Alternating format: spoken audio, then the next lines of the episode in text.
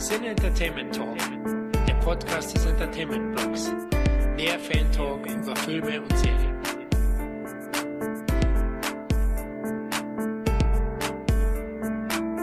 So, willkommen schon beim nächsten Van Special und diesmal hat es ja zeitlich alles funktioniert, das sind jetzt so Schlag auf Schlag und da wollen wir auch bei bleiben, nicht, dass hier wieder so eine ewig lange, ich meine, da kannst ja zwischen den Wartezeiten manchmal, können wir ja schon einen eigenen Film drehen, aber weil das letzte Mal so wunderprächtig funktioniert hat, habe ich mir meinen alten Teamgefährten wieder ins Boot geholt, in den Ring, in den Kader der Kampfmaschinen. Hey Kevin. Hallo Tom, hallo liebe Zuhörer. Und heute nach Sudden Death wollen wir besprechen The Quest. Und The Quest ist tatsächlich der erste Film, an den ich mich ein wenig erinnern kann, wie der ins Kino kam. Das ist so der erste Van Damme-Film, wo ich dann langsam alt genug war, um wirklich so dahinter zu steigen, dahinter zu sein. Ich war zwölf, als der, nee, Quatsch, zehn.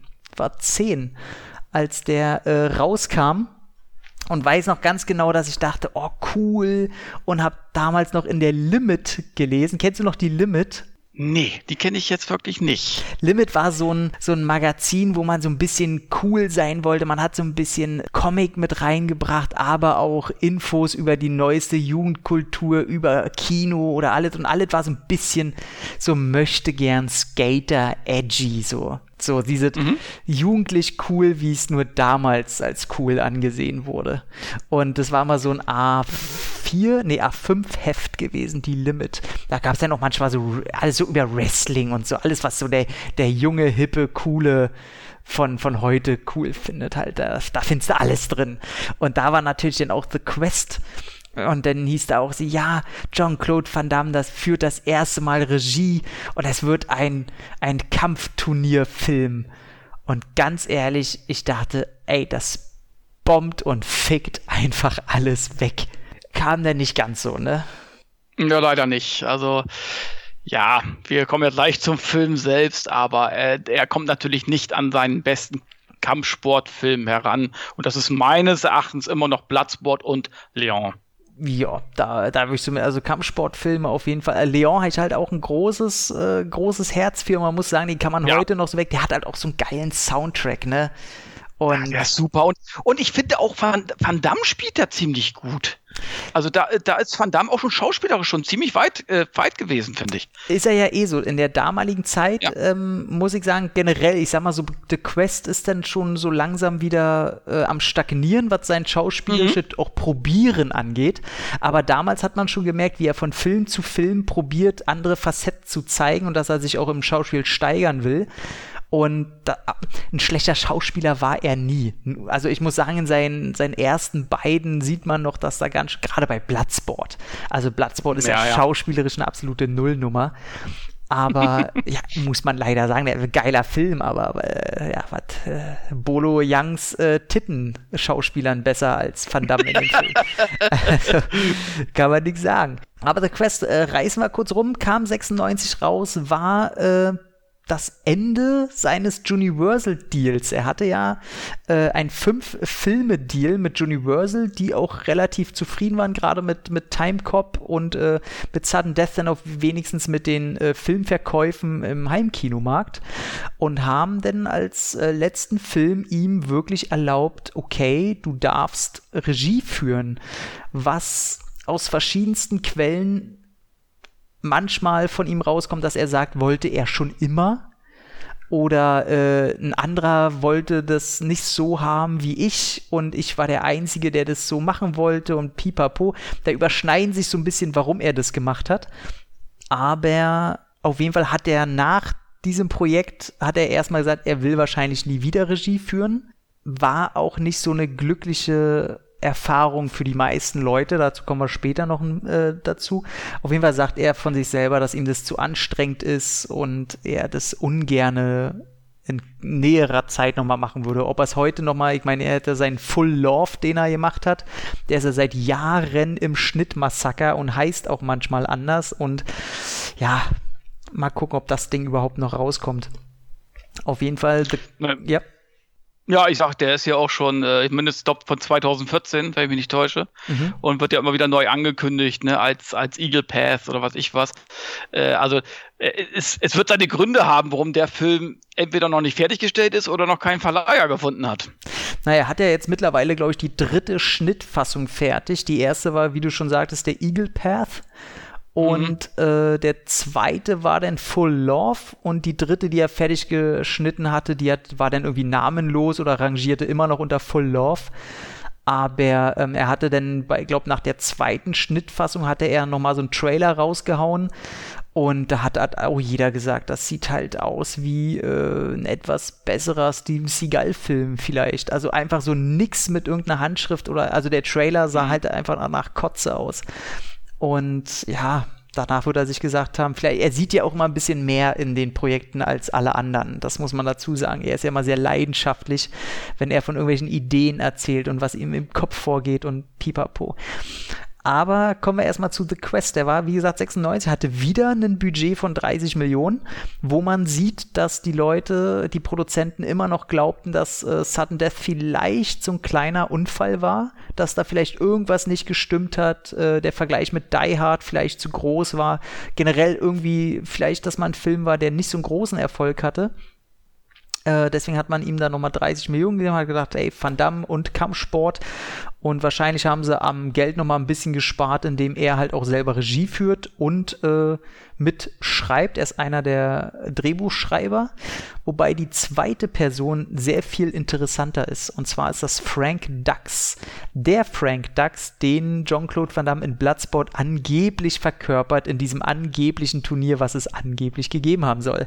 Ist natürlich, also wer die Doku mal gesehen hat, äh, Jean-Claude Van Damme, wo Frank Dux halt zu Wort kommt und es eher sich um diese Person dreht, der, also ich für meinen Teil denke, Frank Dux hat ein mächtiges Ei am Wandern und ist ein ganz, ganz großer Spinner, der die, den ganzen Tag nur Scheiße erzählt.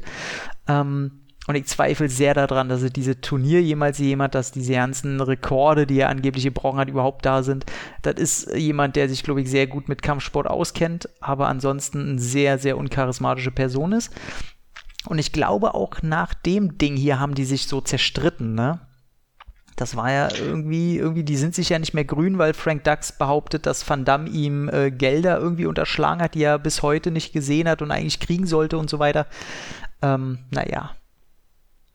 Na, ich sag mal so, der Frank Dux, das, das sehe ich auch wie du. Ich glaube, der wollte sich seine eigene Vita aufbauen, seine eigene, ja, seine eigene Legende aufbauen. Ich denke immer, wenn ich so Frank Dux höre, denke ich immer an Nick Noltys Rolle in, ähm, wie hieß der Film mit Ben Stiller? Tropic Thunder. War ja letzten Endes auch nur ein Geschichtenerzähler, der ja der große Vietnam-Veteran. Ne? Ja, genau so. Ich, erinnert mich so ein bisschen an, an so einen so so ein Steven Seagal, der es aber nicht geschafft hat. So, genau. Und äh, ja, aber er da hat er noch mitgeschrieben und das sieht man auch. Also die, die Parallelen zu Bloodsport, die sind ja unverkennbar. Ähm, auf ja. jeden Fall. Das ist ja quasi die, die äh, Abenteuerversion kurz vor der Prohibition, ne? oder war die schon 1920, irgendwie 1922 spielte? Ähm, ansonsten ist das so ein bisschen dasselbe in Grün. Wobei ich sagen muss, das kann man ja schon mal so ein bisschen vorausschicken, der kommt ja immer so recht schlecht weg. Ähm, muss ich aber sagen, dass ich am Ende des Tages ihm mehr positive Sachen äh, zuspreche als negative und habe mir jetzt nochmal geguckt und muss sagen, dass ich den schon mag. Und ich bin immer wieder erstaunt, dass ich auch die erste Hälfte mag, die, wo man ja fast keinen Kampfsport sieht, die ja mit dem Turnier noch gar nichts zu tun hat und so weiter. Aber ich mag diesen Abenteuercharakter. Der hat, mhm. der hat sowas, so, so, so Filme, sagt er auch selber, die wären tatsächlich einfach wenig bis heute gar nicht mehr gemacht. Und auch wenn der Film natürlich äh, wie ein B-Movie wirkt. Ich meine, ganz am Anfang, wo er als alter Mann da geschminkt ist, äh, das sieht schon alles, äh, ne? Das sieht nicht so schön aus. Das sieht so ein bisschen aus wie äh, in Highlander 2, der Christopher Lambert, der sah auch nicht viel besser aus. Die hatten es halt damals nicht anders. Da war halt kein CGI, konnten sie halt noch nicht, ne, die äh, Leute älter machen. Ja, gut, aber das will ich denen jetzt noch nicht mal böse anrechnen, sag ich mal. Insgesamt finde ich den schon, ob, also sieht der schon teuer aus. Man sieht, dass er eben halt sehr teuer war, der Film. Der hat schon tolle Kulissen. Ja, muss man schon also sagen. Also wurde er auch also, vor Ort in Thailand gedreht. Hat auch genau, Van Damme gesagt, also, für etwas anderes kommt ihm nicht in eine Tüte. Da wird gedreht. Ja. Aber trotzdem hat er diesen, ich, also es fehlt mir trotzdem dieses, dieses, ja, wie soll ich das sagen, epische. Also der, der will irgendwie episch sein, der will irgendwie in epischer Breite sein und der sieht teuer aus, aber trotzdem kommt der nicht über diesen B-Movie Flair weg. Weil er also ich kann es sehr schwer erklären. Weil er einen großen Fehler macht. Du siehst immer nur die ganzen Locations, wo der vor Ort ist, aber du siehst mhm. zum Beispiel nie einmal so eine Draufsicht, so eine Übersicht ja, ja, von der genau. Stadt, wo er gerade ist, von dem Hafen, wo er gerade ist. Du siehst immer halt nur die, die reinen Location und die Räume. Deswegen hat es keine, genau. keine Weitläufigkeit. Du hast gar kein Richtig. Gefühl davon, wie groß das alles ist, äh, außer wo er einmal zu dieser Mutai-Insel fährt ähm, wo du mal halt die ganze Insel siehst und die schippern da auf dem Meer und es sieht so aus, als hätten die wirklich halt mit dem Schiff auf dem Meer gedreht kurz. Mhm. Ähm, aber das ist die einzige kurze, selbst wo sie zum Schluss in dem Tempel sind, wo sie da mit den Elefanten und so, du siehst kurz, wie sie da im Wald rumlaufen mit den Elefanten und nächster Shot sind sie schon irgendwo da in dem Tempel. Du hast gar keine Ahnung, wie groß das alles ist, wie, wo sind die da genau. und, ähm, und somit wirkt das alles klein natürlich. Äh, wobei jetzt kommen wir ja langsam zu den Filmen, die man nicht mehr zu den ganz großen Klassikern zählt. Deswegen will ich hier mal nicht immer davon ausgehen, dass die Leute wissen, wie die Story ist. Ähm, der spielt 1920. Van Damme ist halt mit so ein paar äh, armen Kindern auf der Straße. Er gibt so ein bisschen den Clown und hinterrücks ist er mit diesen Kindern so ein bisschen dieberisch unterwegs und er will so einen Mafia-Typen beklauen. Das geht nach hinten los. Er muss flüchten und äh, durch einen kleinen Mini-Unfall landet er auf dem Schiff äh, wird da zur Zwangsarbeit verdonnert, weil er halt ein blinder Passagier ist. Und dann gibt es einen Krieg äh, auf dem Wasser mit Piraten und Kampf. Und einer dieser Piraten ist Roger Moore, Mr. James Bond. Damals noch eine ganz große Sache, dass Roger Moore bei The Quest mitspielt. Hat vom Namen her Van Damme fast die Show gestohlen, obwohl er Nebendarsteller ist. Und der nimmt ihn auf und weil der auch so ein linker Hund ist, tauscht er ihn ein gegen, gegen Waffen und lässt Van Damme auf der Mutai-Insel, wo dieser denn trainiert und nur noch ein Ziel hat. Er will den goldenen Drachen, er will sich in dem Kampf beweisen, wo er alle anderen schlägt und den goldenen Drachen bekommt. Und äh, ja, dann gibt es noch ein bisschen die, ein paar Nebenfiguren, so Roger Moore spielt dann immer noch eine Rolle, der hat Bock, das Ding halt zu klauen und äh, ja, eigentlich sind alle Freunde aber äh, kann man verzeihen, wenn er ihn dauernd verarscht und ja, ach, sowas alles. Im Grunde ist dann halt die erste Hälfte diese Abenteuergeschichte und die zweite Hälfte dreht sich dann schon nur um, fast nur um dieses äh, Tournament. Und ey, ich muss sagen, Roger Moore, ne? Ey, ist cool. Ich mag Roger Moore oh, in dem Film. Er ist immer cool. Also Roger Moore ist, äh, ich glaube, ich habe den noch nie schlecht gesehen. Roger Moore ist einfach Roger Moore. Das ist so auch so einer, der braucht gar nicht spielen, sein Charisma reicht. Komplett. Einfach aus. Und dann dieser, und dann dieser englische Humor, den er ja eigentlich immer drin hat. Und man nimmt ihn auch diesen Piraten oder den alternden Piratenkapitän ab, der zwar seine Sprüche klopft mit seinem äh, dicklichen Partner, aber äh, trotzdem auch, äh, äh, du erkennst auch die Ernsthaftigkeit. Also dem, dem ist, der geht trotzdem so. Nicht über Leichen, sage ich jetzt mal so, aber äh, der, äh, ja, der, der nimmt auch, der, ja, der nimmt auch keine Rücksicht unbedingt auf jeden irgendwie. Ne? Also er, seine Ziele sind ihn schon äh, an erster Stelle. Ja, der ist eben, äh, der ist halt Dieb. Er ist ja dieser typische Dieb, genau mit, mit einem kleinen goldenen Herzen und ja, er kriegt ja nochmal seine, seine kleine emotionale Szene, wo er dann Van Damme probiert zu erklären, dass er ja doch so einen Background hat, wo man ihn dann so ein bisschen in Schutz nehmen will und so. Das ist natürlich alles, ey, Leute, das ist oberflächliche die Quake, aber ja. es funktioniert halt, weil die haben alle Bock und man muss halt sagen, da äh, können wir ja schon mal sagen, dass Roger Moore ausgesagt hat, dass dieser Film was seine Erfahrung angeht, sein schlimmster ist und äh, ganz hinten anstellt und äh, die Zusammenarbeit mit Van Damme ganz, ganz schlimm war und nur ekliges äh, davon berichten kann, muss man allerdings sagen, erstens, sein Schauspiel leidet kein bisschen drunter. Also was immer da vorgefallen ist, man merkt es dem Film nicht an. Und nee. äh, selbst in den kleinen Interview-Schnipseln, die man auf den Blu-rays und ich glaube auch schon auf den DVDs äh, gefunden hat, ähm, da merkt man ihm das auch nicht an. Da ist er entspannt, er redet darüber und äh, da merkt man halt auch wieder, dass Roger Moore hatte von ihm ja auch eine, eine, Biografie von 200 Seiten oder so gelesen und habe seitdem auch ein ganz anderes Bild von ihm. Das, also das ist auch eine richtige Arbeitersau, der sich von Anfang an hochgearbeitet hat, nie zu schade war, äh, auch die kleinsten Arbeiten zu machen und sich durchgebissen hat und immer Gentleman war. Und ja. da, da sieht man mal wieder, äh, ey, wie viel eigentlich Mensch in diesem Roger Moore steckt. Ich habe den früher immer nur so, ich mag halt seine James Bonds überhaupt gar nicht, weil ich diesen Gentleman-like und er hasste ja auch Gewalt und wollte das auch nie so mit reinbringen. Dann ist, deswegen ist für mich immer, ist Roger Moore so der, der Waschlappen-Bond. Und, äh, aber trotzdem Roger Moore selber, ey, große Liebe tatsächlich ja, der ist einfach toll. Also äh, diesen Gentleman. Ich mach, ich mochte ja ihn als Bond. Ich, das ist sogar mein liebster Bond, ganz ehrlich gesagt. Krass. Ne? Ja, weil ich einfach diesen Witz mag. Das war einfach die Zeit damals. Eigentlich war es ja schon fast eine Hommage. Diese Bond-Filme mit, mit, äh, mit ne, keine Hommage, sondern eine Parodie ja schon fast von den Bond-Filmen, wenn du so willst. Ne? Die waren schon so übertrieben, absichtlich übertrieben, kann man schon sagen. Äh, du hast fast nie wirklich die Ernsthaftigkeit gehabt äh, äh, und das mochte ich irgendwie auch. Also ich finde, äh, der hat auch seine Daseinsberechtigung, Roger. Ich, also das sind die James Bond-Filme, die ich mir am meisten angucke, weil die einfach für mich einen ungemeinen Unterhaltungswert haben. Ne? Aber ich weiß, was du meinst. Es hm. ist einfach, man nimmt ihn nicht wirklich diesen knallharten Geheimagenten ab. Man nimmt ihn eher so diesen, naja, ich kriege jetzt jede Frau rum. Also das nehme ich ihm von heute auf morgen ab. Das nimmt, da braucht er nur einmal gucken, das weiß ich. Also da äh, kann ich mir, das, also das nehme ich dem ab, dass da die Frauen äh, drauf fliegen. Ne? Aber ich nehme ihn halt nicht den Actionhelden Helden ab. Komplett. Das ist einfach so. Ne? Das, das ist so. Aber ich sag mal so, ich mag, ich mochte ihn auch schon in die zwei damals.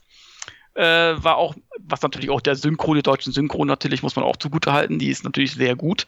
Ja. Ähm, aber wie gesagt, wenn du, äh, Roger Moore ist halt Profi und darum kann ich es auch verstehen, dass er auch in den Interviews, in den offiziellen Interviews äh, während der Dreharbeiten da auch kein negatives Wort äh, äh gefällt hat, weil er einfach ein Profi ist.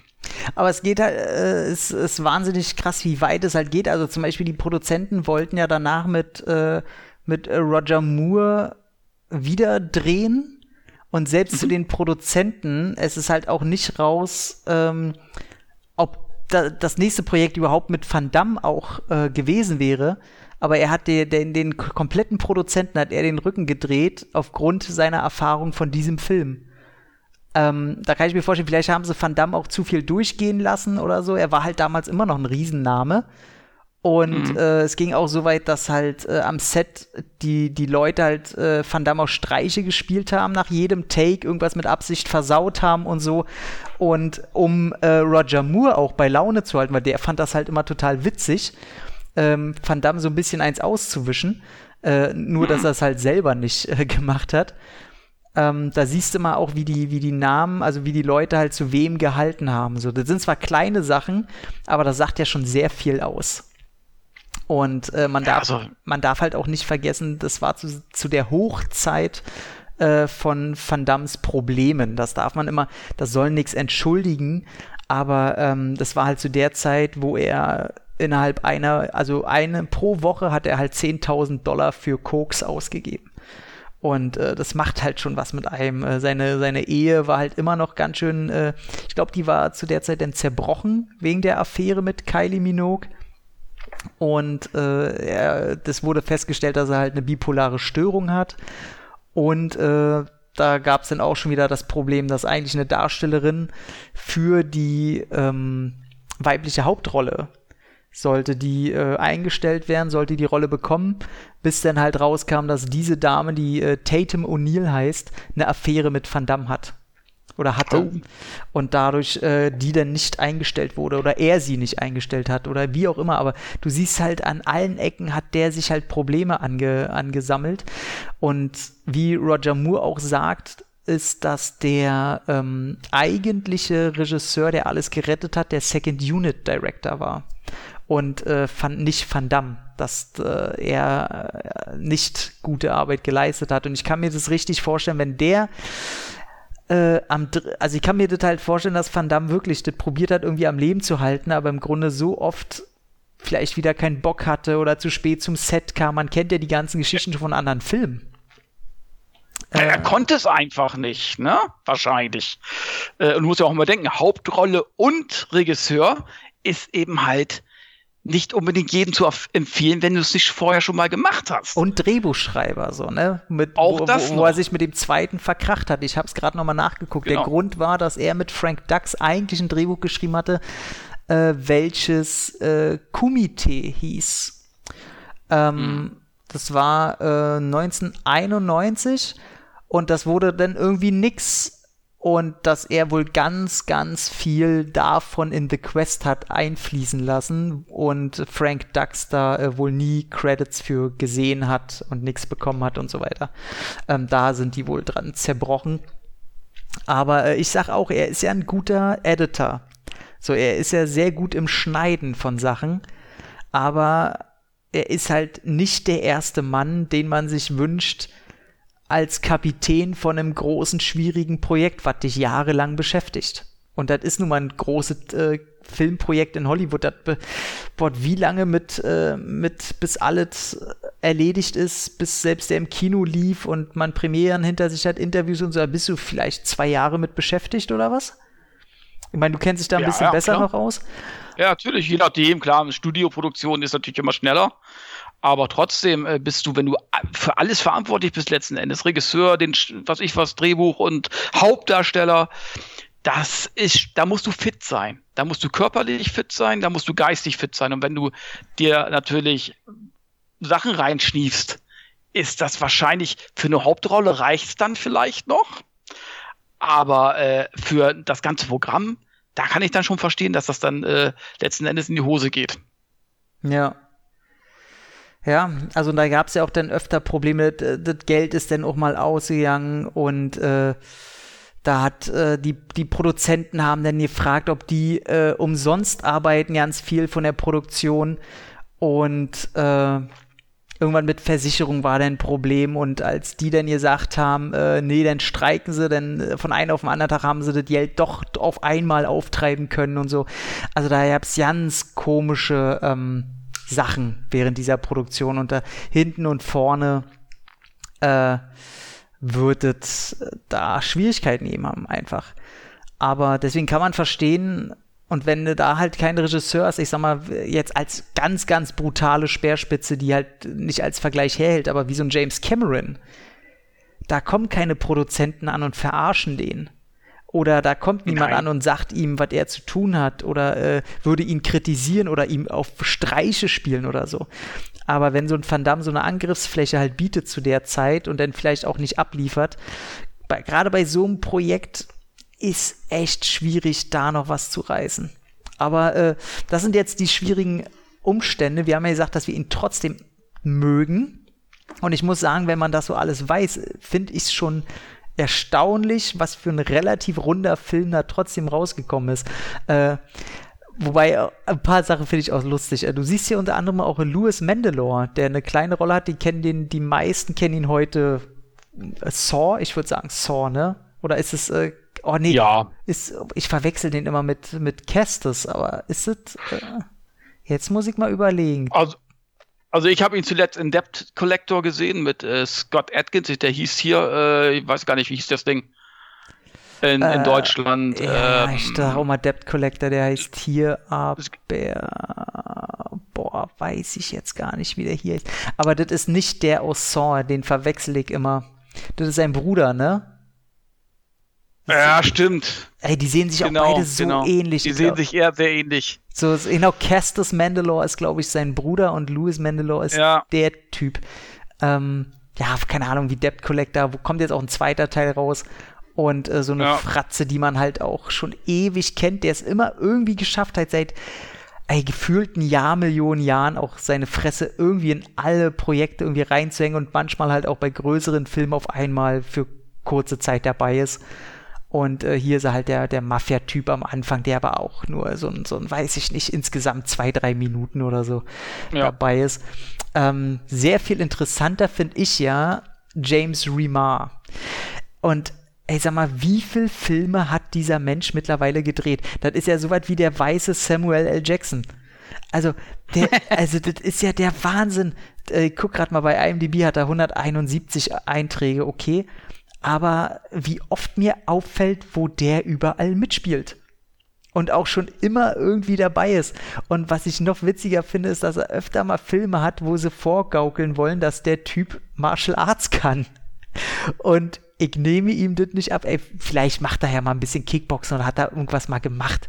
Aber er hat ja schon bei, bei Mortal Kombat 2 war er ja schon Raiden. So, wo ich denke, wie, wie kommen die da drauf immer? Und hier soll er auch den, den Weltmeister im Boxen spielen. Und der, ja. der, der kann halt einfach nichts. So, der ist echt so der letzte Lappen. Also was seine Fäh Wobei, Fähigkeiten angeht. Wobei, äh, ich finde, er stellt es noch relativ gut dar, weil damals haben die ja wirklich so geboxt, so, ich will jetzt nicht sagen, dass das so, äh, das war schon ein anderes Boxen als heute. Da haben die wirklich so gestanden mit zwei Fäusten und dann so tschak, tschak, tschak, ne, das, also das, das sah dann wirklich, wenn du es dir heute anguckst, denkst du, so wie Marionetten. Du, du ziehst an so einem Band und dann kommt entweder der linke Schwinger oder der rechte Schwinger. Und ich finde, das hat er schon rübergebracht.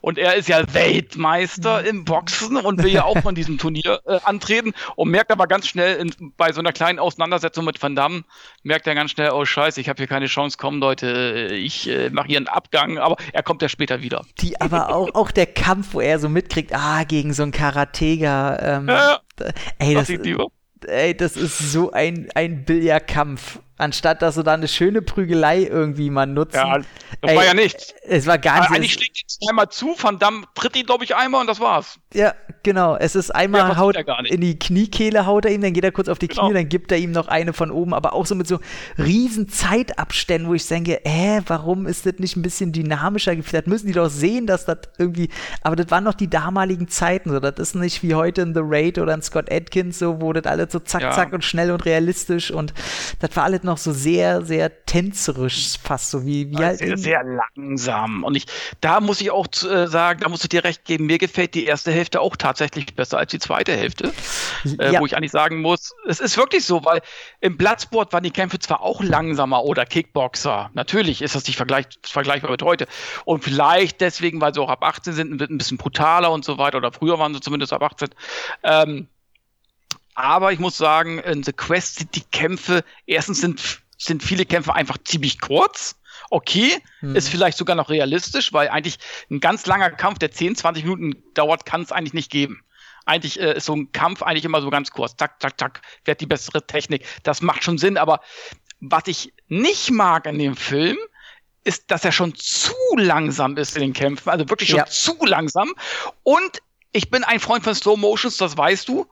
Aber hier ist ja jede Szene im Kampf fast eine Slow-Motion-Aufnahme und selbst bei Kicks, die nun wirklich keine Slow-Motion-Aufnahme verdient hätten. Ja, muss ich auch sagen, die Kämpfe sind tatsächlich, und das ist das Schlimmste, was er sich gefallen lassen muss, in, für, gerade ja. für einen Turnierkampffilm. Und richtig. er hat richtig, richtig, gute Fighter sich rangeholt. Ja. Ähm, ja. Aber die, die Choreografien und wie es gefilmt ist, das ist alles so langweilig und so lahm. Lang langsam und lahmarsch. Und gerade so Van Damme, der weiß doch, wie es geht im Bloodsport, hat er doch auch alles letzten Endes selber gemacht, ne?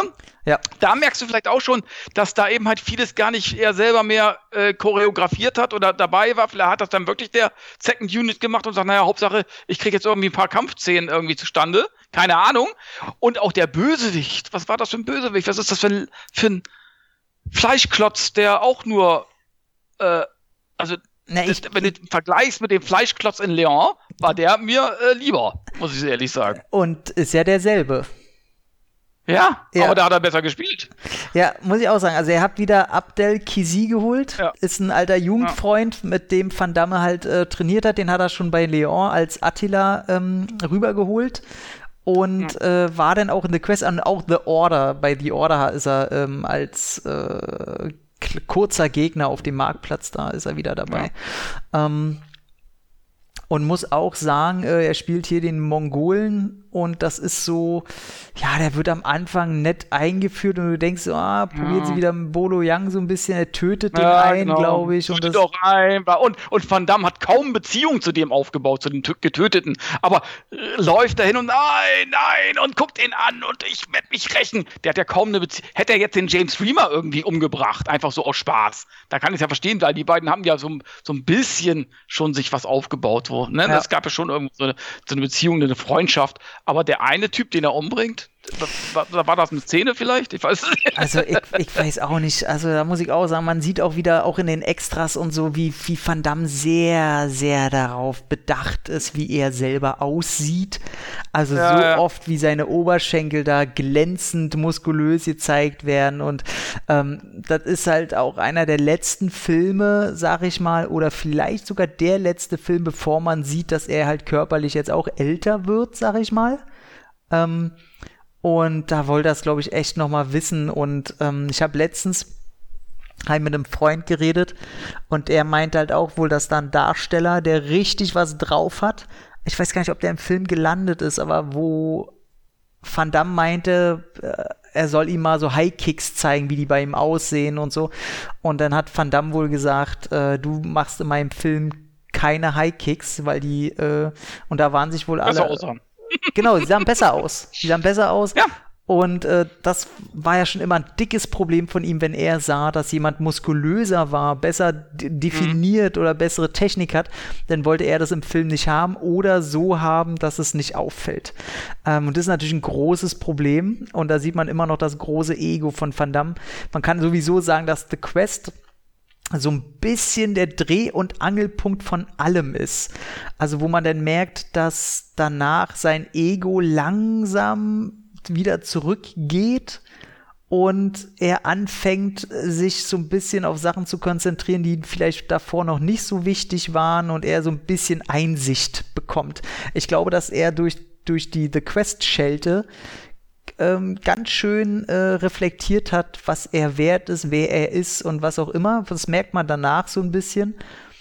Aber äh, trotzdem muss ich sagen, äh, ist auch gerade zum Beispiel die weibliche Rolle, finde ich sehr, ja. sehr gut, dass die diesem äh, romantischen Kram keinen Platz einräumen. Mhm. So sogar noch, noch weniger als bei Bloodsport. Also sie ist gar nicht, also es steht außer Frage, dass die am Ende irgendwie zusammenkommen werden oder sowas. Aber er gibt der nicht eine Szene, wo sie irgendwie, warum kämpfst du oder ist es dir das wert oder irgendeinen moralischen Quatsch irgendwie da reinhauen muss. Die ist äh, nett, die ist niedlich und äh, die macht äh, quasi, also ihre Rolle macht, was sie soll. Und äh, die fand ich tatsächlich eigentlich sehr, sehr angenehm.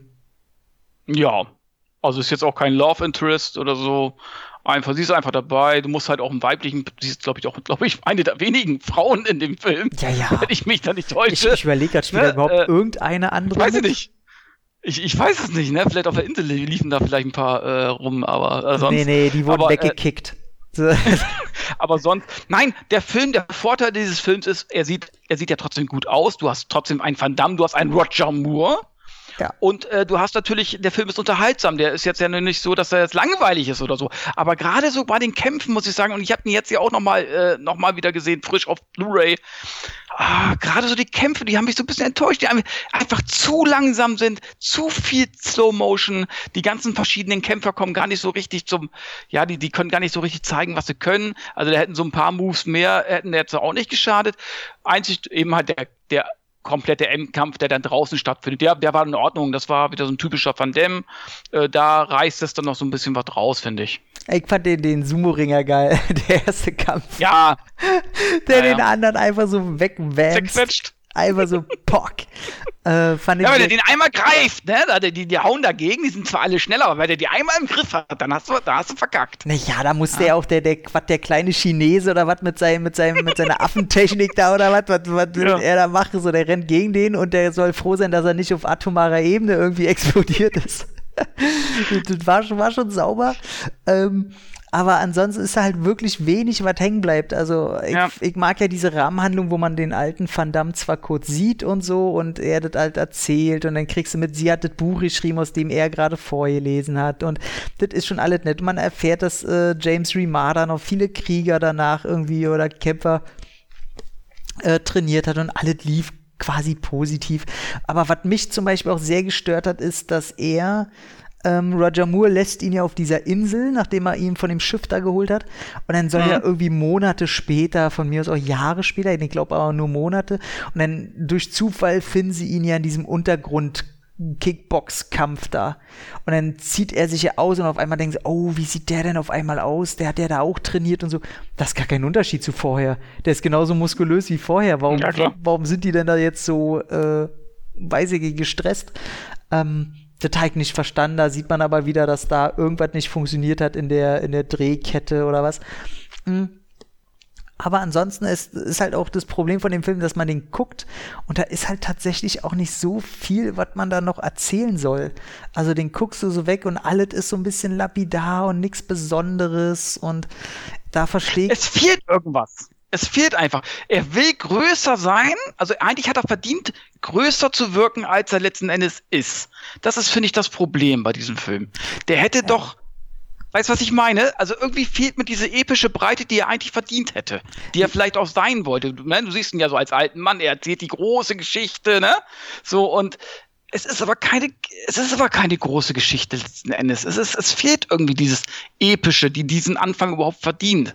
Also, Ach, weiß ja, ich nicht. Nee, bin ich komplett bei dir. Ähm, er sagt ja selber, er wollte so einen großen, er wollte seinen Riesenfilm mhm. machen, äh, seinen äh, Dings hier, wie heißt er? Äh, Lawrence von Arabien wollte er ja, machen, weißt du? Genau, das hätte ich schon fast gesagt. Der fängt ja an wie fast wie Lawrence von Arabien. Und äh, er hat ja alles, er hat ein Budget, er hat tolle Kulissen. Das ist ja nicht so, dass sie da jetzt wirklich mittellos waren. Die haben ja wirklich, man sieht schon den Aufwand, den die da betrieben haben. Aber irgendwie kommt der Funke zu einem, also dass der Film eben halt größer wirkt, nicht drüber. Und es bleibt letzten Endes ein teurer, kleinerer Film, wenn du so willst. Ja, also ich glaube, er hat einfach das Problem, dass er sich er, von der Idee her wollte er, glaube ich, einen Film machen, der eher wenig mit Martial Arts Kämpfen und so zu tun hat. Also ich glaube, mhm. dass ihm das gar nicht so wichtig war, aber er musste einen Martial Arts Film machen. Also so wirkt er ein bisschen und irgendwie hat er beides probiert und vielleicht hat er, ist er auch auf halbem Weg wieder in seinen Koksberg gefallen und hat einfach keinen Bock mehr. Man weiß es nicht. Aber er hat halt wahnsinniges Glück, dass alle bisschen Bock haben und neben den Kämpfen das alles ein bisschen gut aussieht, das haben wir alles schon gesagt. Und er hat so ein, weiß ich nicht, so ein Abenteuer-Flair, wie es eigentlich vielleicht so eine, so eine teure TV-Produktion seitens eines Indiana Jones oder so hat. Mhm. Äh, so wirkt er ein bisschen auch von den Farben, dass er sehr viel Beige und Brauntöne sind ja da drin. Und das wirkt schon alles so ein bisschen. Aber wie du schon sagst, es fehlt einfach von Anfang. Ich hätte gern sowas wie am Anfang, wo er noch in äh, New York ist in den, in den Seitenstraßen mit den Kids so, und dann kommt es ja auch zu einer kurzen Verfolgungsjagd, dass man auch mal ein bisschen ja, Abwechslung hat. Das fand ich super genau, ja. dass man sowas mal ja. drin hat.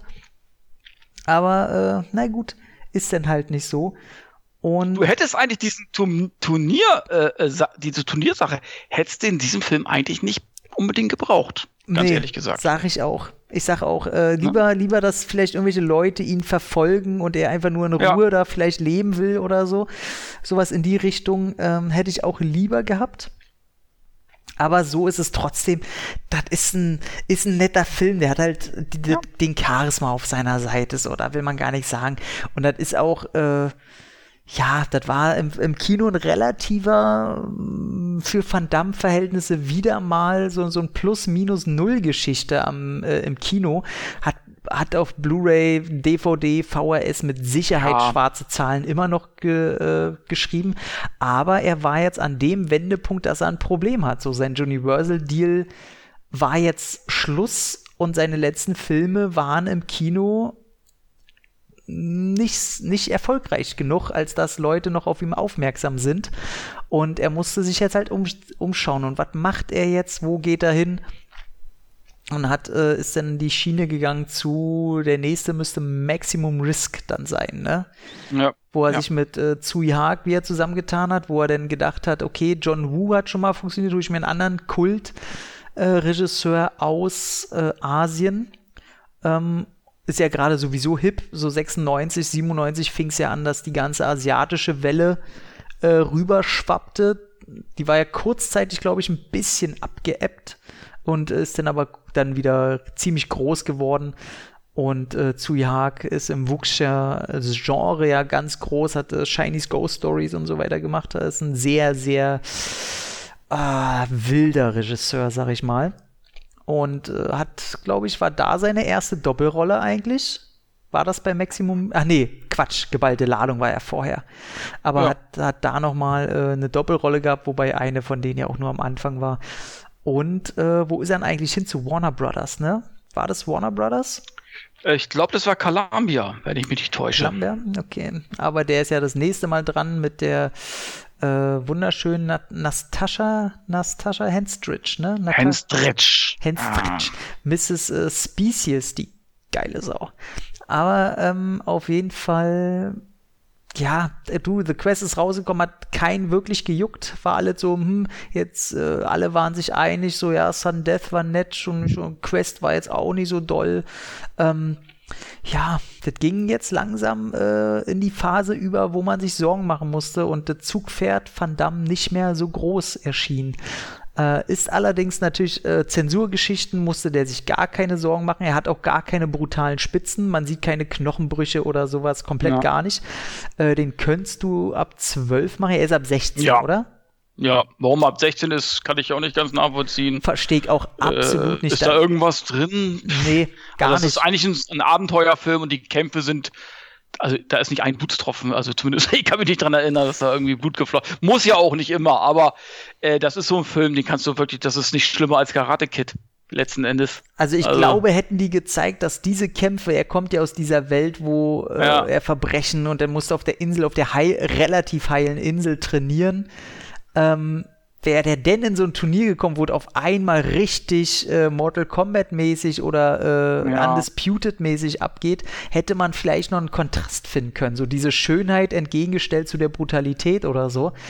Ähm, gab's nicht. Ich glaube, die einzige Szene, die beanstandet wurde, war denn eben, wo äh, hier Olle, Olle, wie heißt der mongolische Khan, heißt der, glaube ich, Kane Khan, ähm, eben sein, sein Typ da umbringt ich glaube, das war die einzige, aber da siehst du ja auch nicht. Er mhm. macht mit ihm Backbreaker nee. und äh, das war's, da sieht man nichts.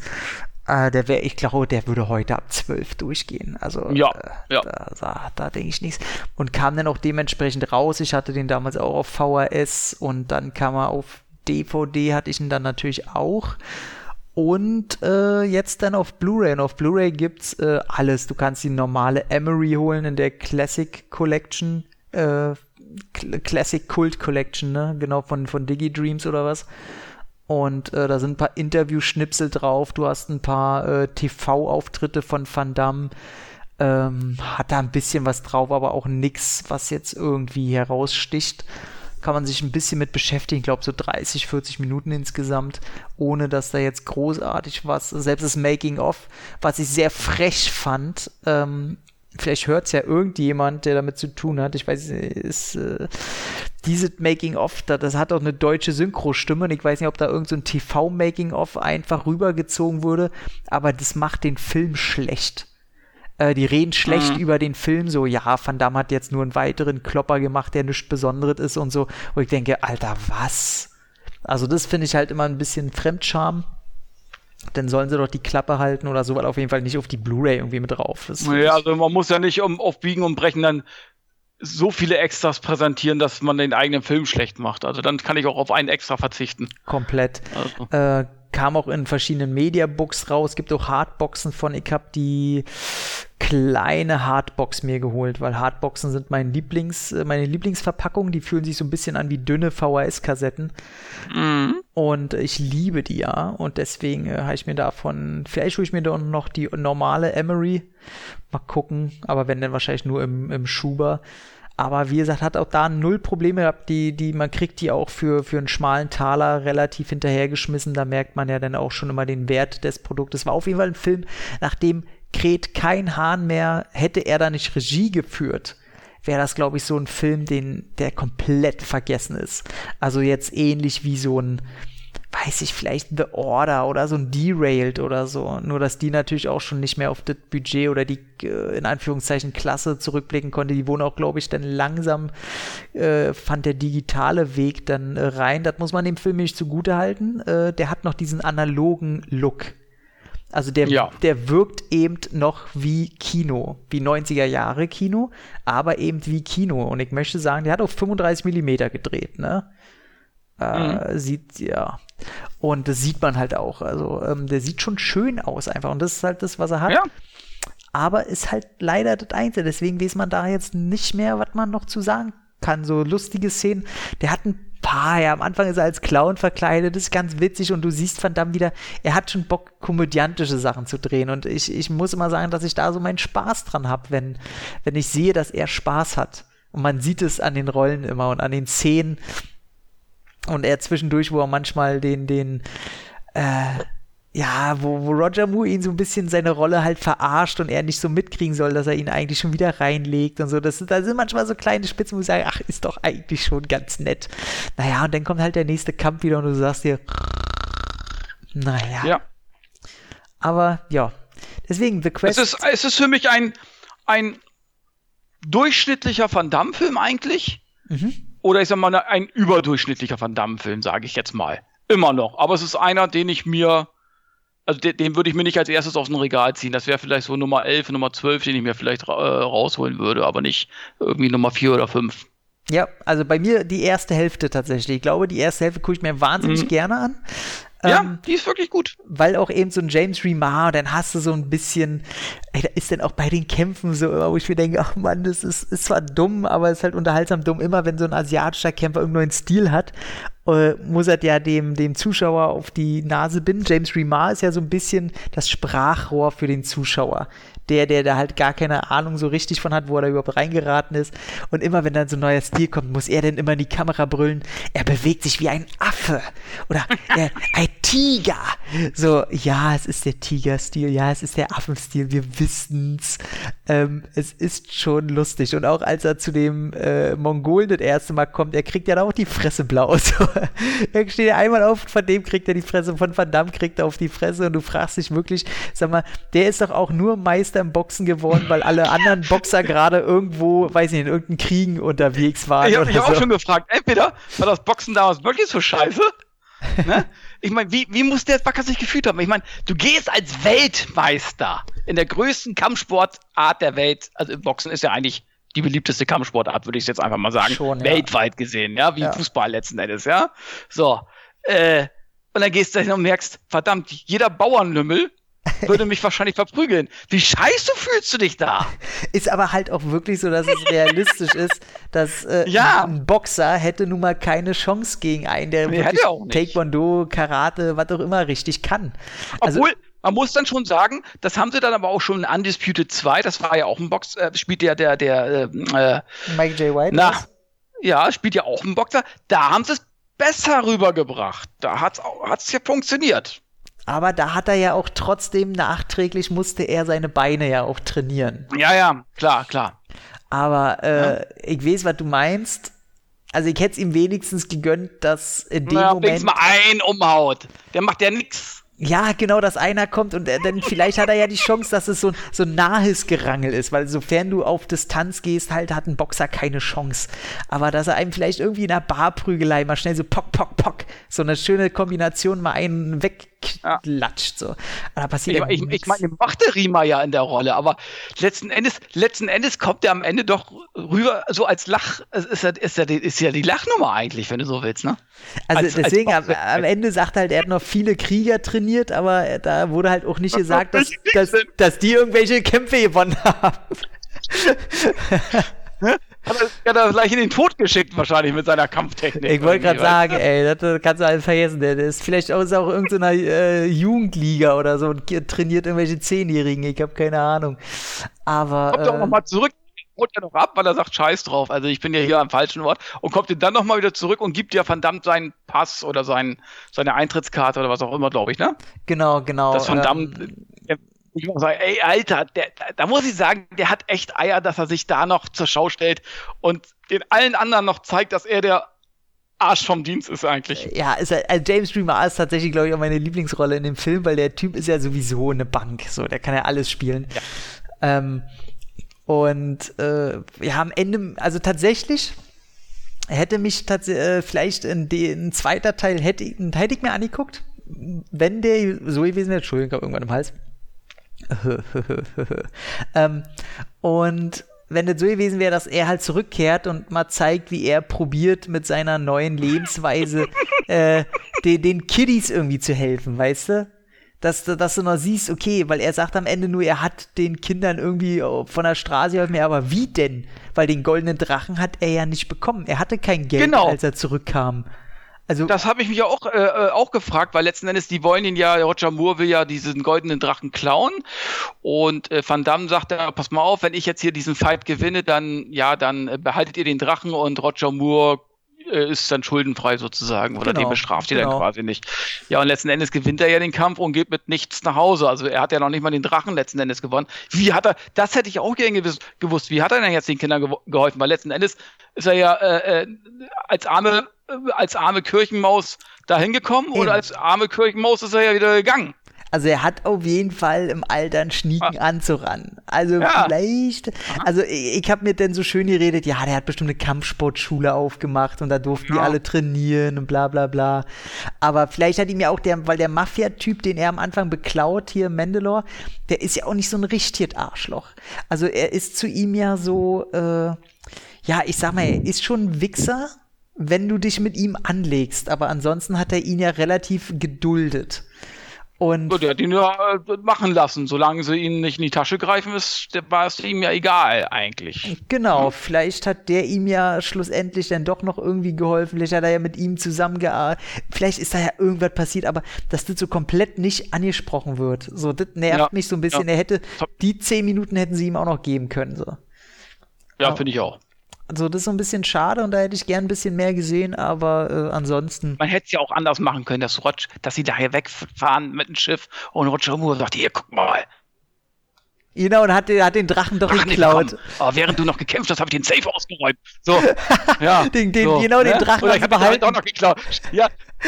ja, und dann sagt Van Damme, das, den kannst du nicht behalten. Dann mach wenigstens was Gutes damit. Ich kenne Kinder. Okay, ich helfe dir. Wir machen 50-50. Und dann wäre ja auch gut gewesen. Es wäre so geil, wenn du siehst, dass er geklaut hätte und das, was da denn da steht, ja. ist irgendwie nur so, so, äh, so, so ein Blattgold, was schon ab, abflattert. Ja. Weißt du, wenn der Re erste ja. Regen fällt oder so. Eben, was soll das? Scheiß auf Ehre. Ja, ich meine, Van Damme verdient dadurch seine Ehre ja nicht. Äh, Roger Moore hat ja das Ding nochmal, hat das Eben. Ding ja doch nochmal geklaut. Wo ich mich gefragt hätte, okay, die haben ihn ja jetzt gefangen genommen, wie konnte er das jetzt trotzdem noch machen? Scheiß drauf. Ey, völlig, ja? wer, wer Aber es wäre besser gewesen. Ja, ja oder wäre wie du, besser gewesen wie, als das Ende. Wie du, oder wie du halt sagst, ja, ich, ich hab doch geschworen, ich hab den Drachen nicht geklaut, aber dann wirklich diesem Obermufti Asiaten da, diesen Oberchef da einfach den Safe leer genau. geräumt. Genau, das wäre doch, das wäre doch, hätte doch schon gereicht als Erklärung. Das wären nur zwei Minuten gewesen. So. Ne, und dann hätten alle gelacht, wie in jedem Film früher. und dann wäre der Abspann gekommen. also, es wäre wirklich, es wäre so geil gewesen. Hätten, hätte dafür auch hätte er die Schule kaufen können. Äh, ja, genau. alles super geil. Ja, wäre schon schön gewesen, aber kommt alles nicht vor. Und äh, ja, macht so, wenn ich eine Wertung geben müsste, ist es halt so ein typischer 6 von 10, sag ich mal. Ja, bin ich bei dir. So, deswegen, der, der macht schon irgendwie Laune. Man will ihm auch absolut nicht böse sein. Äh, es macht ja auch Spaß, wenn die Kämpfe kommen. Das hatten wir ja gar nicht erwähnt. Da ist ja so, dass jedes Land schickt so einen Kämpfer. Und natürlich gibt es auch wieder einen Deutschland. Do es gibt ja deutschen Soldaten mit Springerstiefeln. So wie es sein soll. Und äh, obwohl er eine sehr römische Nase hat, muss man ja mal sagen. Mhm. Aber, ja, das passte nicht wirklich. Also, ich hätte so einen blonden Bläuäugigen nehmen können, aber gut. Ja, ja, genau. Und äh, da sind auch wieder, da fragst du dich dann auch ja, wo sind denn die anderen Länder? Warum, warum ja. gibt's denn die und wo sind denn die anderen? Und das ist alles so, naja, und der Capoeira-Typ war wieder bei, den sieht man sehr, sehr häufig. Immer wenn du so einen schwarzen Capoeira-Fighter mhm. siehst, der so längere Haare hat, dann ist es immer derselbe. Ähm, aber der darf auch nicht so richtig zeigen, was er drauf hat, außer so einen kurzen, paar kurze Moves. Aber wie gesagt, das ist. Und warum sie jetzt unbedingt den Mongolen als Bösewicht haben wollten, weiß ich auch nicht. Ich weiß nicht, war 96? Was war da politisch los? Ist da. Ich schätze mal, die haben sich einfach an, an äh, Kickboxer 3 orientiert. Äh, da war es nicht auch ein Mongole oder war es ein Thailänder? Da sehen ja alle gleich aus, ne? Alle dasselbe. Aber es äh, ja, ist halt so, was will man machen? Von daher, äh, ja, guck, ich gucke mir jetzt mal, was ist, ist der nicht so wirklich Maximum Risk, bevor ich hier was Falsches sage, weil dann sind wir hier ja, ja. eigentlich schon. Risk. Ist, ist er. Den habe ich, äh, doch, den habe ich zweimal auf DVD tatsächlich. Da ist mir Mediabook ist mir da echt äh, zu teuer. Das finde ich so lächerlich, was die da verlangen wollen. Von daher, was kommt denn danach noch so Double Team? Boah, Knock-Off wird halt schwer, ne? Weil. Oh, das ist auch so ein Film, das gebe ich zu, den habe ich nur einmal gesehen. Ja, ich habe da ja mit, mit Christoph, das war mein erster mhm. Audiokommentar, den ich äh, produzieren durfte, und er war für Knock-Off. Da haben wir uns halt tot geredet, mhm. so, das, das Thema ist bei mir eigentlich durch, ey, da weiß ich nicht, äh, ob ich da da noch mal Lust drauf. Aber gut, die Musik genauso wie alle anderen durchackern. Aber danach, ja. du, danach kommt unser Projekt, danach kommt der Legionär der Legionär, das ist für mich, äh, ja, das ist für mich, ja, äh, ja, das ist für mich eigentlich, eigentlich mal einer meiner Lieblings-Van Damme-Filme, würde ich schon fast sagen. Ich muss sagen, da geht jetzt sowieso die Phase los, die ich am meisten mögen werde. All diese Filme, die nicht mehr zu den ganz großen Klassikern zählen und wo die Leute vielleicht noch nicht alles wissen oder noch nicht perfekt im Kopf haben, wo aber dann wirklich ein paar bei sind, die ich geil finde. So, das ist, äh, das geht dann, glaube ich, los bei In Hell. Genau, bei In Hell geht's los. War auch gut. In Hell finde ja. ich halt geil. Danach kam Wake of Death, ey, da hab ich Bock drauf. Until Death fand ich geil. JCPD bin ich gar nicht so ein Fan von. Äh, Assassination Games äh, war okay. Äh, und dann Six Bullets ist echt ein nettes Ding. So, da kommen jetzt so langsam. Der ist nicht schlecht. Der ist nicht schlecht. Hm? Ja. Von Ernie Barbarash ist der, den ich. Warum hatte ich Ernie Barbarash jetzt auf dem Radar? Da muss ich jetzt mal gucken weil ich welchen Film von ihm geguckt habe. Es war, ich habe vor kurzem geguckt, wo ist er? Ich habe geguckt. Ach, hier, genau, Echos 2. Stimmen aus der Zwischenwelt, wo mit Kevin Bacon der erste Teil war, der Kinofilm. Und Echos 2, das ist ein TV-Film, den hatte damals Ernie Barbarash gemacht. Der ist überraschend gut. Genau. Hm. Genau, ansonsten, was, was hast du jetzt so geguckt? Als letztes? Was ich, äh, zuletzt habe ich gesehen äh, Vigilante, einen älteren Selbstjustizstreifen mit Fred Williamson. Oh, ey, Fred, ach nee, ach so, Fred Williams, ich war gerade bei Fred Ward, aber Fred Williams ja, auch gut. Der, der ist, ja, aus heutiger Sicht vielleicht zu wenig Action, aber ich mochte ihn, ich mochte die Art und Weise halt, dass der hat ja, William Lustig hat den Film ja gemacht. Hm, Mr. Ich mir da, Mr. Maniac. Genau, und den habe ich mir äh, gekauft, habe ich mir bestellt. Und äh, was habe ich noch geguckt? Äh, eigentlich nicht so viel, muss ich sagen. Picard gucke ich gerade, die neue Star Trek-Serie, wo ich sage, mm, habe ich auch nach äh, einer Folge habe ich sofort gesagt, äh, ist absolut nicht meins. Ah, sehr schwerfällig, obwohl ich gucke es mir weiterhin an wegen Picard, ja ist einfach gut, aber die Story, da merkst du halt, irgendwie sind die da nicht äh, ja, ich weiß nicht, ich glaube, die haben sich da ein bisschen verzettelt, muss ich sagen. Das ist sehr, sehr anstrengend, muss mhm. ich ganz ehrlich sagen. Aber ich gucke es mir natürlich jetzt ein bisschen mehr an. Und ich habe noch geguckt, so als letztes Scary Stories. Oh, Heike immer noch nicht gesehen. Und ich muss sagen. Oh, nicht so. Die Kids sind gut. Aber wenn du S gesehen hast und S2, und ich muss sagen, S2 hat mir eigentlich letzten Endes auch ganz gut gefallen, muss ich ganz ehrlich gestehen. Okay. Ähm, also ganz ehrlich, da ist Scary Stories, den kannst du dir einmal angucken. Ist für mich so ein 5 bis 6 von 10 geworden. Leider. Ich habe mir da ein bisschen mehr von versprochen. Ey, soll ich dir mal eine ganz eklige äh, Beichte rüberknallen? Mhm. Ich kann mit den Filmen von Guillermo del Toro in den meisten Fällen nichts anfangen. Mhm. Kann ich verstehen. Der ist mir zu sperrig der, der, der schafft es immer nicht so den letzten Punkt, wo mir das so genüsslich so runtergeht, der Film. Der ist mir immer zu kantig, zu sperrig und äh, ich, pan, ey, ganz, ich, oh, das tut mir fast leid, aber Pans Labyrinth nach einer halben Stunde ausgemacht. Fand ich gähnend, Kann ich auch verstehen. Den liebt man oder hasst den? Gähnend langweilig. Äh, ja. Äh, ich hab, finde ich, Pacific Rim genau dasselbe Problem. Äh, finde ich den zweiten Teil vom reinen bescheuerten Unterhaltungswert, finde ich den zweiten Teil besser als den ersten. Ähm, und was hat er denn noch so? Blade 2, okay, nee, Blade 2 ist cool. Blade 2 war super, dann hat er diesen, diesen, ähm, wie hieß das Ding Mimic, denn noch? Mimic hat er gemacht. Ja, der war gut. Der, der war, ja, der war ganz okay. Der war gut. Und hier zuletzt hier diesen etwas teureren Film, Crimson, Crimson nicht Crimson Tide, äh, Crimson wollt, äh, Peak oder Crimson so. Peak Hike nicht geguckt. Genau. Ähm, ah, optisch geil, aber irgendwie hat er mich auch nicht gefunden. Irgendwie. Aber das ist ja. immer bei ihm. Und ja, irgendwie fehlt was. Es fehlt irgendwie. Und das ist bei dem Film, der hat echt gute Darsteller, äh, auch so, so gute, also Atmosphäre schafft er. Aber Gut, das hat er jetzt nur produziert hier, diesen Film hat er ja auch nur produziert letzten Endes, aber irgendwie, du, also du weißt, weißt sofort, also du sowieso weißt sofort, was als nächstes passiert. Hm. Du weißt auch, du wirst den, den nächsten Jumpscare, den äh, weißt du schon zehn Minuten vorher. Ja, ich muss auch sagen, dass da äh, kein, äh, keine Schauspieler ja. bei sind, die mich, äh, die ja. für mich ein Grund sind, einen Film anzumachen.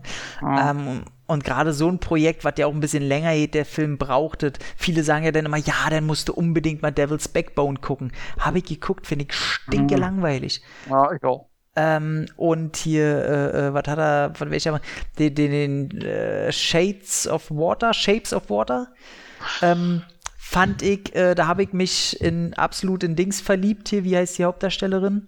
die Süße, ne? Äh, ja, ich also die, die, wo ich immer sage, die sieht irgendwie aus wie, die könnte auch vom Popeye die, die, die Freundin spielen. Stimmt, genau. Stimmt, genau. Fällt mir jetzt gerade auf jeden Fall hat die Dame auch bei Godzilla mitgespielt. Ist schon ein bisschen. Aber den Film mochte ich, Shape of Water mochte ich. Genau, ich, mochte, ich mochte ihn total, ja. gerade für seine sexuelle Offenheit, die er da ja. äh, zur Schau trägt. Und auch gerade von ihrem Mut zu inszenieren und ja. zu äh, schauspielen. Äh, Sally, Sally Hawkins, ne? Sally ah, Hawkins. Ja, genau. Mhm. Ähm, und die finde ich so schnucklig und die wollte ich sofort äh, als Freundin. Aber ähm, da fehlte mir einfach so diese, ja, wo ist denn jetzt der große Oscar-Film? So, ich fand den halt okay und nett und der hat süße Zwischentöne und äh, ja. ja, hm.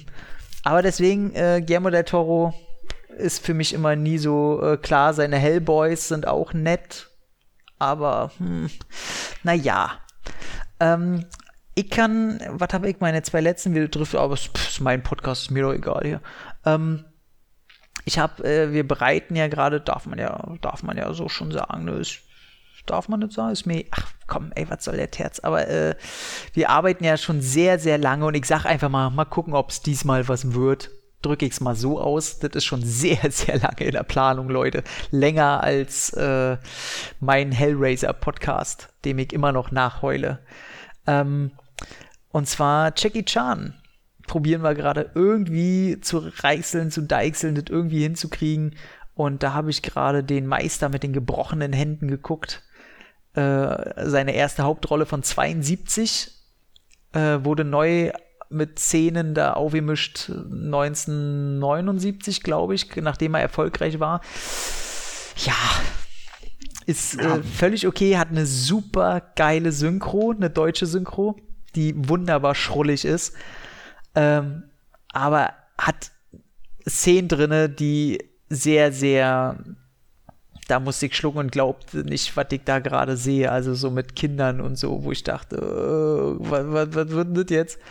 Ähm, aber tatsächlich, man, man sieht schon, äh, wohin das geht mit Jackie Chan. Also da ja noch kaum zu erkennen, so, aber äh, kann man sich tatsächlich äh, stärker angucken, als ich äh, erwartet habe. Aber meine absolute Empfehlung ist, ich weiß nicht, ob du den schon gesehen hast, Fighting with My Family? Nee. My hatte ich irgendwie noch keinen Bock drauf. Ich weiß nicht warum. Also ich muss ja dazu sagen, ich hatte natürlich Bock drauf, weil Wrestling war in meiner Kindheit ein sehr großes Thema. Mhm. Und äh, tatsächlich ungefähr bis zu dem Zeitpunkt, als halt äh, The Rock hinzukam und auch dann Page äh, das Frauenwrestling revolutioniert hat und so. Darum geht es ja da auch so ein bisschen. Es geht ja um die Figur von Page. Und das, was da passiert, ist ja nach einer wahren Geschichte.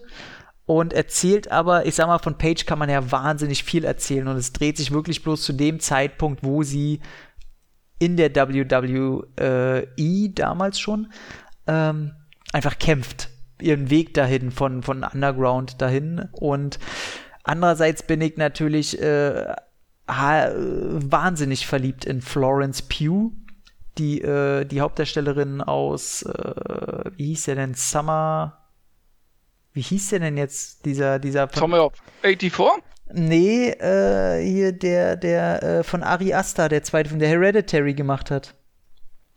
Ach, Midsummer. Midsummer die Hauptdarstellerin aus Midsommar, die jetzt auch bei Little Women mitgespielt hat und da Oscar nominiert war und jetzt an der Seite äh, spielt von Black Widow. Die spielt, die spielt die kleine Schwester oder die jüngere Schwester von Scarlett Johansson. Mhm. Und äh, die hatte halt einen mega Lauf, unter anderem eben auch mit Fighting with My Family, der ja sehr viel positive Kritiken bekommen hat. Und ich muss einfach sagen, das ist so ein Wohlfühl Film wie lange nicht mehr. Also es Nebenrollen, natürlich spielen ein paar Wrestler auch immer Nebenrollen, die mal kurz durchs Bild laufen. The Rock hat ungefähr so seine insgesamt fünf, sechs Minuten, äh, die er auch ausnutzt, wo er natürlich auch äh, sich selber halt spielt und ist sehr, sehr äh, unterhaltsam. Vince Vaughn. Ey, Vince Vaughn ist einfach Vince Vaughn. Ist einfach super. Und äh, auch ihre Eltern werden gespielt von äh, hier Mrs. Heedy, hier die Bösewichtin aus Dread, die man aus Game ah. of Thrones kennt. Mhm. Lara Heedy, irgendwie so. Und äh, wie heißt der dickere von den Shaun of the Dead Jungs? Der in der ah. Con Cornetto-Trilogie generell auch immer Ja, ich weiß. Äh, äh, äh, wie, heißt der äh, wie heißt der Typ? Ey, ey den vergisst man komischerweise. Ey, ich vergesse ihn jedes Mal, wie der heißt. Auf jeden Fall, der spielt den Vater auch von ihr. Also du hast schon viele gute Gesichter und was der Film halt macht, der wird nie zu sehr Drama und er wird mhm. auch nie zu witzig. Und er schafft es aber, jeden und allen Personen Momenten zu verpassen. Also in dem einen Moment musst du einfach lachen, in der anderen Moment bist du halt dramatechnisch komplett auf der Seite von den Leuten.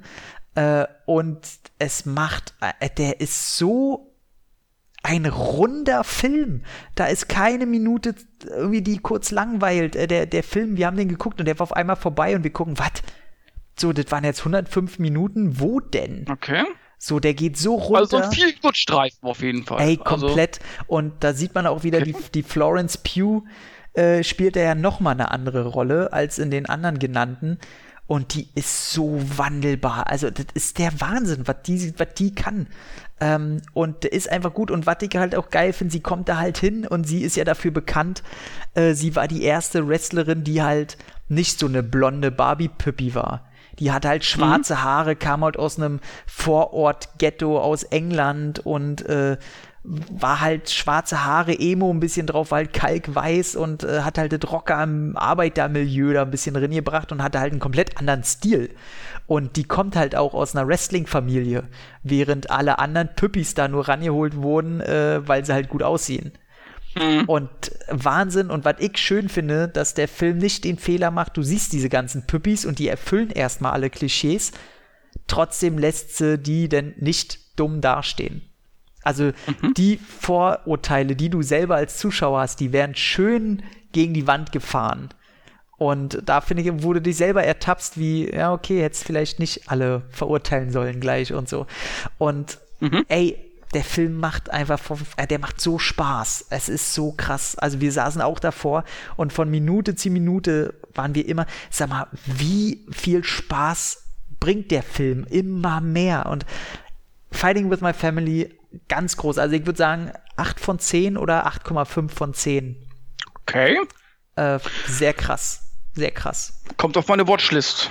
Also ist halt wirklich so ich weiß nicht, was der, der Film macht einfach keinen Fehler. So ist. Und wenn du mhm. danach so die kurzen Einschnitte siehst von den Leuten, wie es halt wirklich in echt war und so, sieht man dann halt auch, dass sie sehr detailliert gearbeitet haben. So, die sind immer im Wohnzimmer von den Eltern und so weiter. Und mhm. äh, geil, tatsächlich geil. Und warum jetzt The Rock mit auf, aufs Cover musste, äh, ja, gut. Ja, ja, gut, okay. Ne, Marketing. Aber äh, sehr, sehr cool. Und Vince Vaughn, muss man wieder mal sagen, äh, bereichert einfach jeden Film. Ja, deswegen, den wollte ich unbedingt noch reinbringen. Wir sind eigentlich bei Van Damme gewesen, aber ist mir egal. Haben wir noch so ein bisschen geschnackt, was äh, rankommt. Ich gucke jetzt den nächsten Disney-Film, weil da kenne ich ja nichts. Atlantis wird's. Und dann gucke ich Wrong Turn. So viel, so ein tolles Kontrastprogramm. Hm. Ja.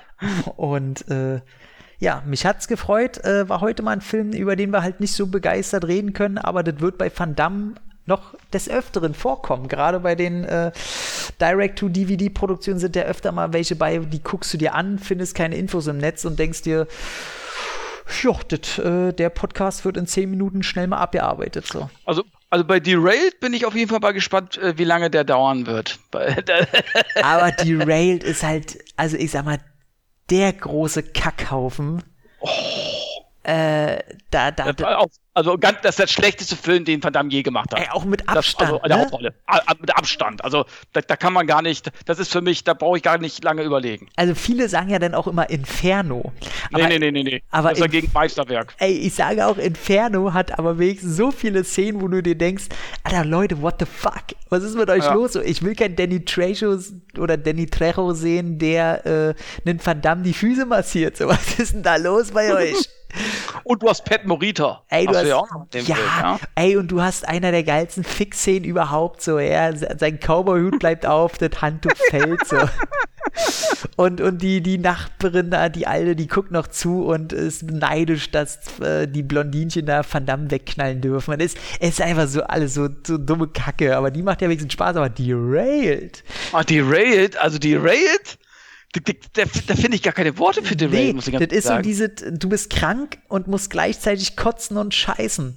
Ja, und äh, allein, wenn ich, ich sehe immer nur, wenn ich an Derail denke, sehe ich immer nur ein Motorrad, was in schlechtester Computeranimation äh, äh, über so ein äh, Dächer, über so ein Zugdach fährt, äh, von einem Waggon zum nächsten. Glaube ich, war das, ne? Ja, ja, also, die haben vor allem Bluescreen verwendet, in, äh, boah, während relativ dunkelblaues Licht verwendet wird, um die Nacht zu generieren. Oh. Also wer darauf schon kommt, ich meine, haben die kein Greenscreen? Leute, lasst es doch weg. Dann lasst es doch einfach weg, wenn oder, ihr das nicht Oder schön könnt. ist auch die, Mini die Miniaturstadt oder dieser Miniaturzug, der umfällt, mm. als der, als der Zug in Anführungszeichen kollidiert. Oh, es ist so, oh, der, oh, der ist so richtig. Den auch seit damals nicht mehr gesehen, weil der war so eine Kotze. Und da dachte ich halt wirklich mit Van Damme ist komplett vorbei. Ja. Das dachte ich auch. Naja, aber äh, dagegen ist The Quest wirklich das monumentale Meisterwerk, was Van Damme gerne äh, gemacht hätte. In diesem Sinne, ich hoffe, ihr hattet wenigstens ein bisschen Spaß, ein bisschen Info und ich hoffe, der war jetzt nicht so negativ. Ich hatte die Gefühl, dass wir die Hansezeit so ein bisschen negativ waren. Von daher. Ähm Nein, wir, wir haben ja gesagt, der ist, der ist, wir haben ja gesagt, der ist gut. Wir haben ja gesagt, der ist, der ist einfach, er, er hätte mehr sein können, als er am Ende ist. Und weißt du, wo das Problem liegt? Man sieht im ganzen Film weder Van Dams Arsch, noch macht er einen Spagat. Das stimmt.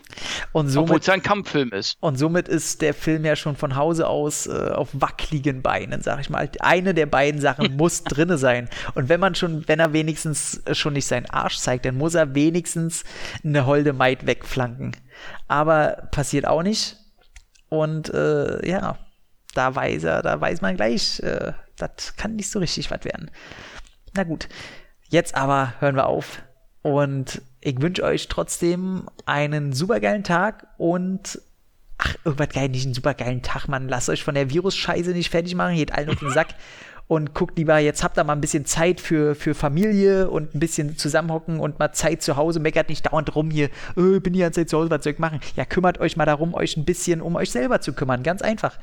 Und äh, ich freue mich auf Maximum Risk tatsächlich. Den habe ich sehr, sehr lange nicht gesehen. Und äh, der ist wieder gut. Aber da darf er auch was wegflanken und, glaube ich, äh, und auch, glaube ich, seinen Arsch zeigen. Alles auf ja, einmal. Ja, ist alles drin. Du, da ist also, alle drin.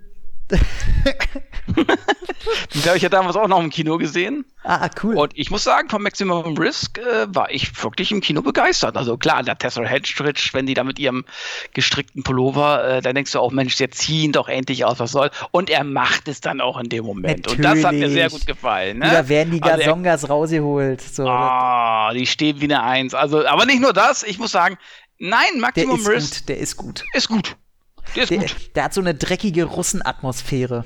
Ja, ja. So, dat, äh, und er zeigt sich vor allen Dingen dat, äh, endlich mal so nicht als unkaputtbaren Held. So, er sieht langsam äh, menschlich aus. Er muss nicht dauernd oben ohne und seinen Bizeps überall rumzeigen und so. Ähm, da ist schon, äh, der hat viel Gutes und äh, man muss ja auch sagen, neben, äh, wir haben Natascha Henstridge jetzt dauernd als so eine Bumse hingestellt. Man muss tatsächlich sagen, ich finde die auch nebenbei sympathisch. Für mich ist die immer so, so eine, diese äh, B-Movie Cameron Diaz. Ja.